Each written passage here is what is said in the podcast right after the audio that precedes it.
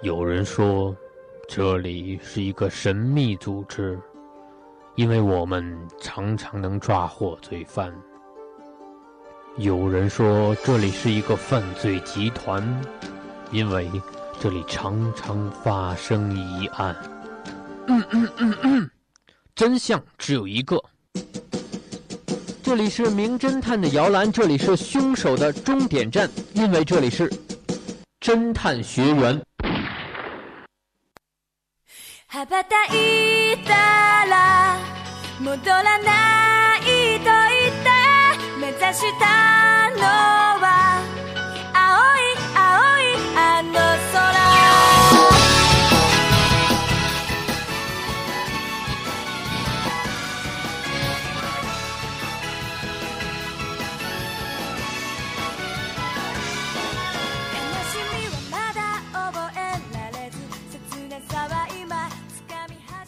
好的，各位听众，又是到了北京时间的十九点三十一分，又是到了本节的侦探学员的时间了。我是今天的探长徐畅，让我们来介绍一下今天的两位探员。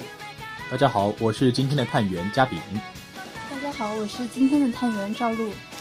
我想在这个节目开始之前啊，想问你们两位一个问题，就是你们在平常有没有看就是悬悬疑以及侦探小说或者电影之类的习惯？呃，其实嘉炳的话。名侦探柯南算不算？算啊，这个当然算了。呃，像我的话，平常都是偶尔看一些东野圭吾的小说，我觉得还是蛮有意思的。对，其实我也非常个人非常喜欢东野圭吾。那么你们觉得，就是你们看，无论是看柯南的时候，或者是看东野圭吾小说的时候，你觉得他们这些小说当中或者动漫当中最重要的是什么？就是一个悬疑或者侦探的核心。核心是指作案动机，或者是另外的一些部件吧。嗯，可以这么说吧？你觉得呢，赵露？呃，我觉得话，我比较喜欢其中一些反转的情节，尤其是刚开始你以为呃这个犯罪者是一个人的时候，到最后却发现实际上却是有一个隐藏的更大的 BOSS，就会发现非常的惊喜。就是这些作案手法，就是让人感到非常的着迷，是吧？啊，是的。好的，其实啊，我们今天的。今天要猜的两个案子呢，说它简单，其实是比较简单的，因为凶手比较明显。但是，就是根据他的线索能推敲出来的作案手法，的确会让人感到非常的有趣。那话不多说，让我们进入到今天的第一个案子。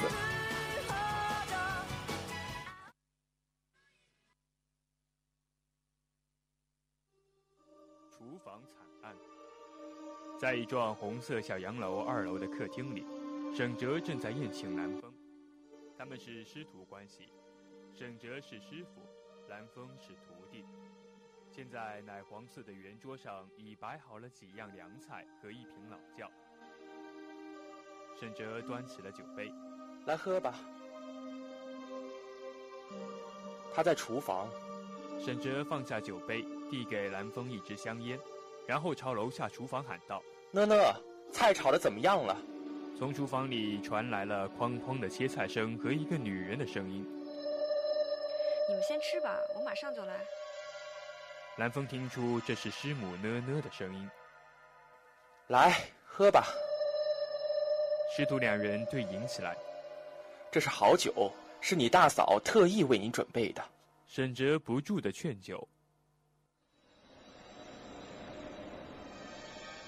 蓝风虽喝不出个好坏。却还是连声应着。两人正喝在兴头上，突然楼下传来了骇人的惨叫声。不好！沈哲惊叫着，通通通跑一楼去。蓝风也跟着跑了下去。厨房里一副惨状，目不忍睹。呢呢仰躺在血泊中，胸口正中插着一把尖刀。沈哲悲痛欲绝，他对蓝风说：“蓝风，你帮我看护现场，我去报案。”很快，市公安局刑警队长嘉炳和侦查员雨辰驾驶着摩托车来到了案发现场。嘉炳和雨辰仔细勘察了现场，并询问了沈哲和蓝峰。嘉炳问道：“呢呢是什么时间遇害的？”“刚才，不超过十分钟。”蓝峰抢着回答。“你们进到厨房的时候，凶手已经逃走了，是吗？”“对。”“对。”沈哲和蓝峰同时答道。被害人当时就死了吗？嗯，我看见血流了满地，呢呢一动也不动。蓝峰说完，把目光投向沈哲，似乎是让沈哲肯定一下自己的回答。沈哲没有答话，双眉紧锁着。听蓝峰谈到血流满地，嘉炳又俯身凝神，注视着尸体下面的血迹。血流满地。嘉炳蓦然一惊，但表面却未露声色。雨辰，你和他们上楼去。把立案报告填上，我再勘察一下现场。三个人来到客厅，沈哲擦去挂在腮边的泪珠，沏了两杯龙井茶，端到他们二人面前。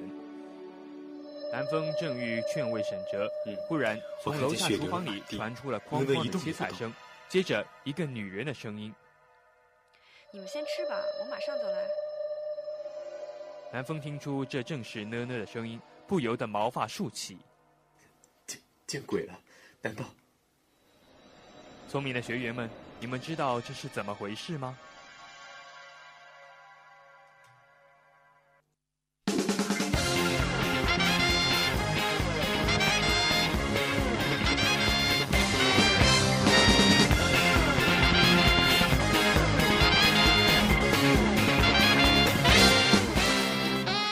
我们今天的第一个案子是厨房惨案。不知道两位探员在听完刚才的案子之后，有没有什么想到的？呃，其实我听完了这个案子之后，一下子可能没有看出凶手是谁，但是我觉得呢呢可能不是在那个惨叫之前，惨叫的时候被杀的，一定是在惨叫之前就被杀害了。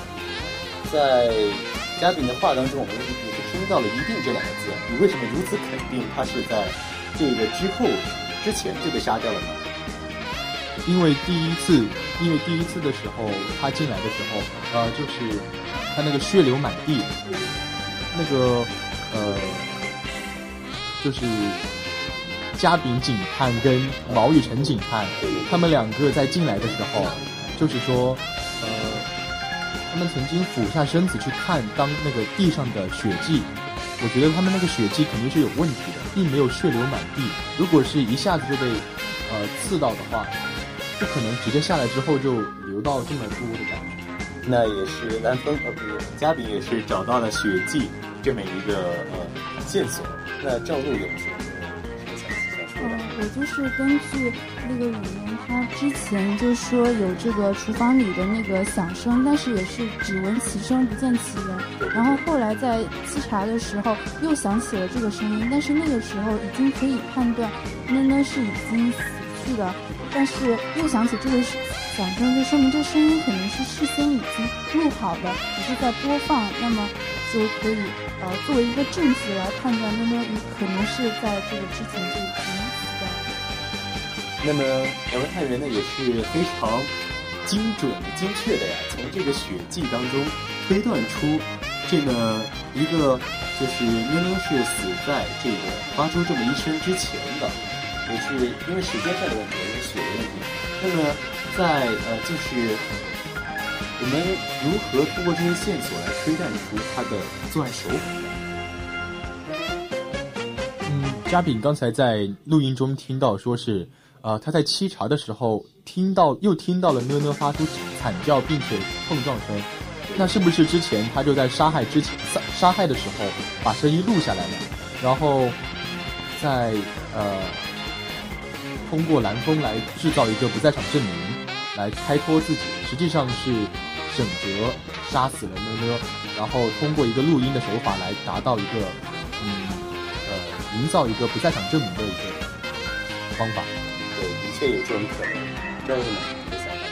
呃，我也是很赞同这种观点的，因为呃，尤其之前的时候，那个沈哲说让蓝峰留下来帮他看着这个尸体，然后他去报案，然后这里就感觉给人一种不太自然的感觉，让人觉得要怀疑。对，其实，在这个案子当中啊，就是沈哲在看到厨房里就是妞妞躺在血泊当中的这么一个情况之后，就是直接叫蓝峰去看守这个尸体，自己去去报警。可以看出，在在他的心里，就是对妞妞有一种并不是非常关怀的一种心理。在这里就能体现出他有一种这么一种杀人的一种倾向吧，对吧？嗯，对。然后，那么，那我们在这里揭示一下他的作案手法。其实，两位在刚才的推论当中已经是差不多推断出来了。在这个惨叫声呢，就是沈哲在这在他之前就录好的，所以说蓝峰才会在那个上面和沈哲一起饮酒的时候，会听到楼下厨房里传来这么一声惨叫。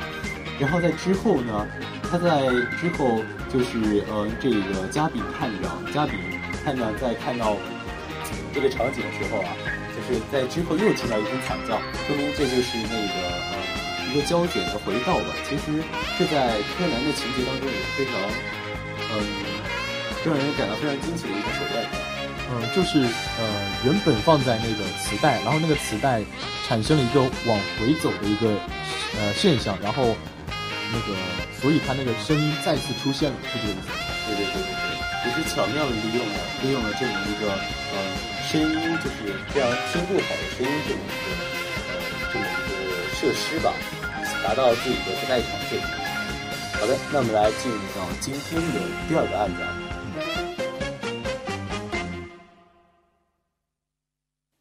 黑暗中的电梯，有四个人在帝国大厦内乘电梯下楼。他们谁也不认识谁，其中一个是西装革履的老头，一个是珠光宝气的老妇人，一个是英俊潇洒的小伙子，还有一个婀娜多姿的小姐。电梯下降途中突然停电，电梯内一片漆黑。过了一会儿，四人同时听到一串接吻声，接着就听到拳头猛击脸部的一记闷响。就在这时，电灯亮了，只见那老头的鼻孔血流如注。电梯下到一层，老头责问是谁打的，其他人却齐声骂他活该。四人吵成一团，大厦保安也劝解不开，便把他们送到警局。老妇人说：“这老头该打，他肯定是趁黑吻了那小姐，小姐给了他一拳，他是正当防备，打得好。”小姐说：“老头肯定没吻我，我也没打他。”我估计呢，他是想吻那个老太太，结果吻错了，吻到了那个小伙子的脸上。小伙子给了他一拳，因为那个老太太两只手里都拿了包，没法打他。老头说：“我真倒霉，啥事也没做，白白挨了一拳。肯定是那小伙子吻了小姐，小姐失手打到了我脸上，那小伙子要负主要责任，姑娘要向我赔礼道歉。”小伙子说：“哪儿能呢？我们分别站在四个角上。”大家脸部朝中间，我和老头是斜对面站着，他的左前方是小姐，右前方是老太太。我们又不是乘太空船，怎么会晕头转向，吻错了对象，又打错了人？反正我既没被人吻过，也没打过人，这事啊与我无关。警探芬特听了四人的辩解后，想了想，然后对老头说：“老先生，你看看自己有没有丢东西。”老头一摸口袋，慌了。亨特警长，我的钱包不见了。亨特转向其中一个人说：“我看你还是老老实实的把钱包还给老先生吧。”聪明的学员们，你知道是谁打的老头？那个偷钱包的扒手又是谁呢？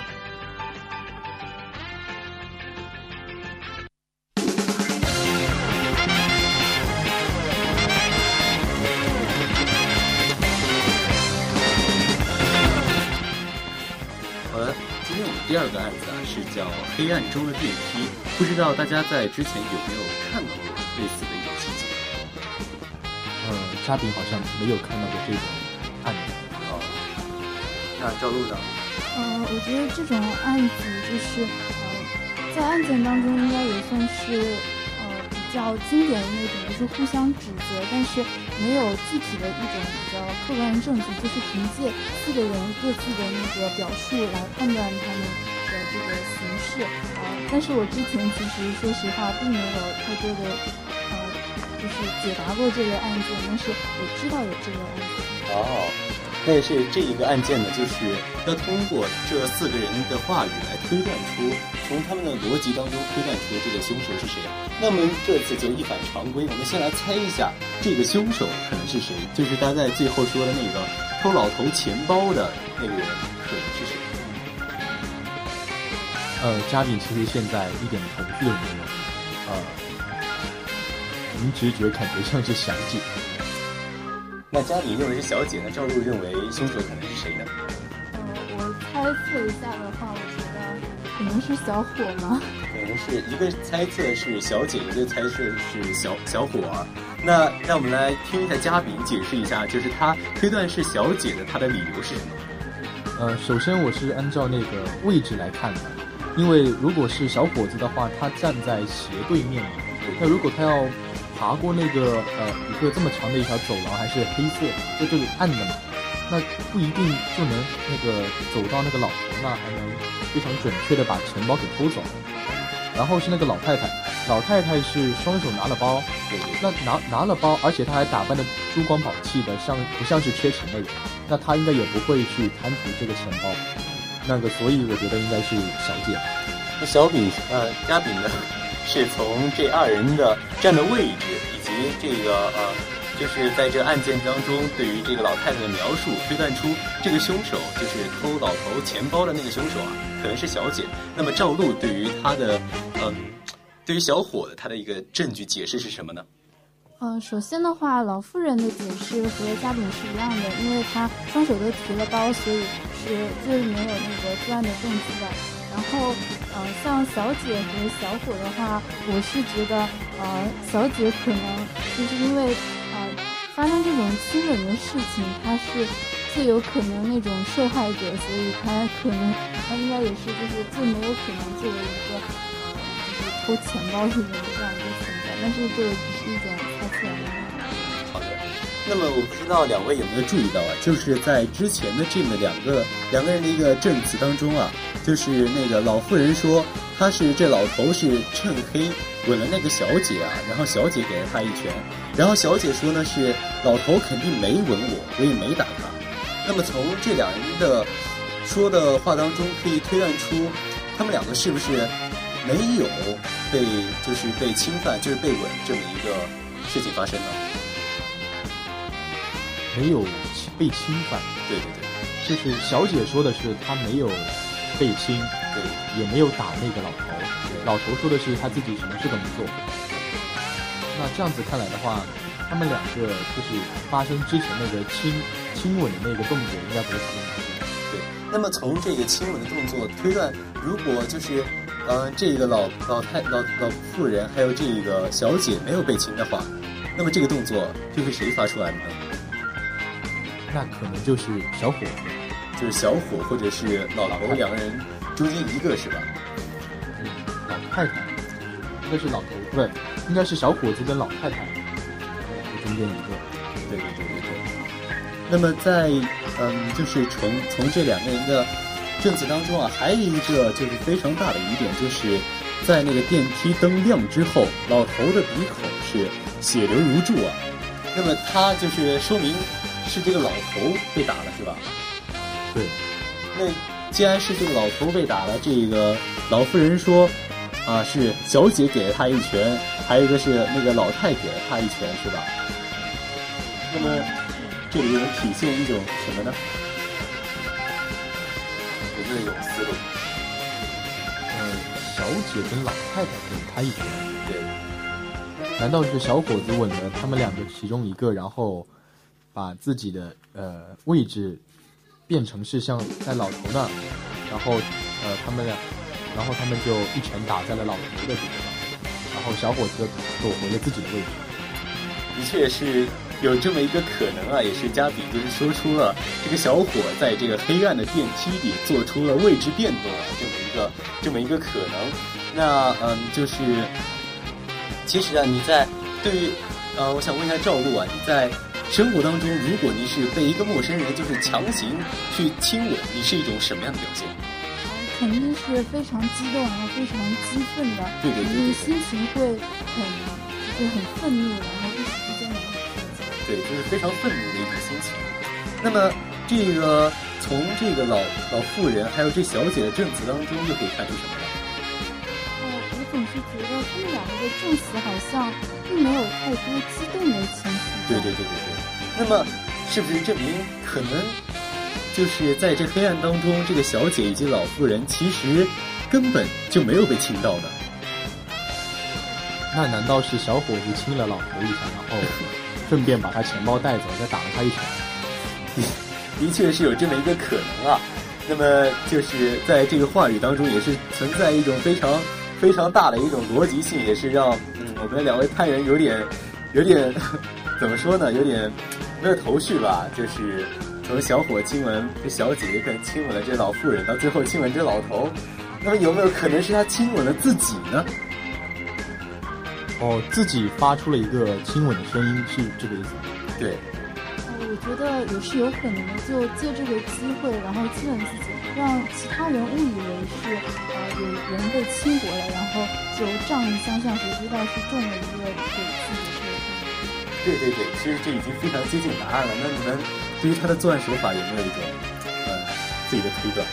他的作案手法为什么有这个问？呃，那是不是就是呃在电梯推了之后，小伙觉得？可以有机可乘，然后就自己亲了自己一下，然后以此为借口，啊，自己走向了那个老头，并且给了他一拳，偷走他的钱包。对。那么这个案子啊，其实是这个样子的。当初当嘉宾提出他的位置的时候，就是他因为这个小伙和那个呃，就是。呃，老头是面对面嘛，斜对面是吧？嗯，对。然后是小姐和老妇人在两边。其实，在黑暗当中啊，如果你要准确的打中一个人的脸，是不是要跟他面对面？哦，对的。那么，就是其实就是这个小伙在黑暗当中一拳打中了斜对面的那个老头。在这之前呢，他们推断的那个呃，就是亲吻，其实就是小伙他自己亲吻了一下，就是为了转移视线。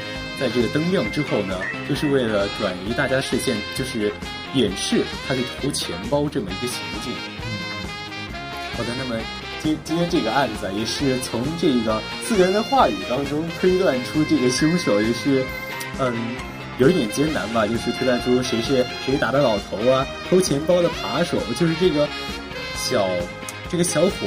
你们觉得在这个案案件当中，对于推断侦探这一类的？呃，事件你们有没有一种收获？呃，我觉得这告诉我们，其实在一个案件当中，有时候看上去最可能的，反而是最不可能的，恰恰就是那个意想不到的结果，就是真相的所在。嘉宾呢？呃，嘉宾觉得可能有些时候要更多的去观察一下周边的一些环境，用更多的一些角度去看一下问题，说不定会有一些。更加意想不到的结果。对，就是在这个问题当中去看到，嗯，这个吻就不是他们当中他们的发出的，就是从从这个小姐以及老妇人啊，他们平常生活中面对这么一个侵犯的事情，他们可能有的反应，就是体现出他们并不可能去发生这么一件事情，对吧？然后从不同的角度去推断出这个小伙子，反而是成为了赵露口中刚开始那个最不可能是凶手，到最后反而恰恰是凶手，这么一个这么一个推论。那么，嗯，今天的侦探学院呢也是给大家带来了两个，嗯，怎么说呢？其实我在刚开始准备的时候啊，觉得这个凶手还是挺明显的，但是没想到还是。